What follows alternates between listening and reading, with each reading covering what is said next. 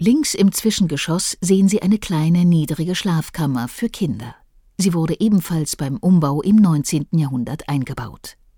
Auf dem Dachboden gibt es seit den 1920er Jahren eine weitere Schlafkammer, die mit Brettern abgetrennt war.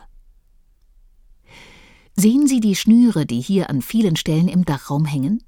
An ihnen hängte man Tabakblätter zum Trocknen auf. Nach 1945 war Thüringen von den traditionellen Tabakmärkten abgeschnitten.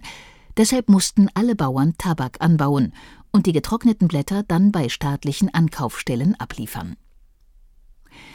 Gehen Sie nun wieder auf den Hof hinaus, wo am Ende eine Scheune steht. Sie stammt aus dem 17. Jahrhundert aus Eischleben in der Nähe von Arnstadt. Hier finden Sie eine Stellmacherwerkstatt sowie viele Exponate zum Thema Bauen auf dem Land. Wenn Sie anschließend den kleinen Anstieg rechts an der Scheune hochlaufen, kommen Sie zu unserer Obstdarre.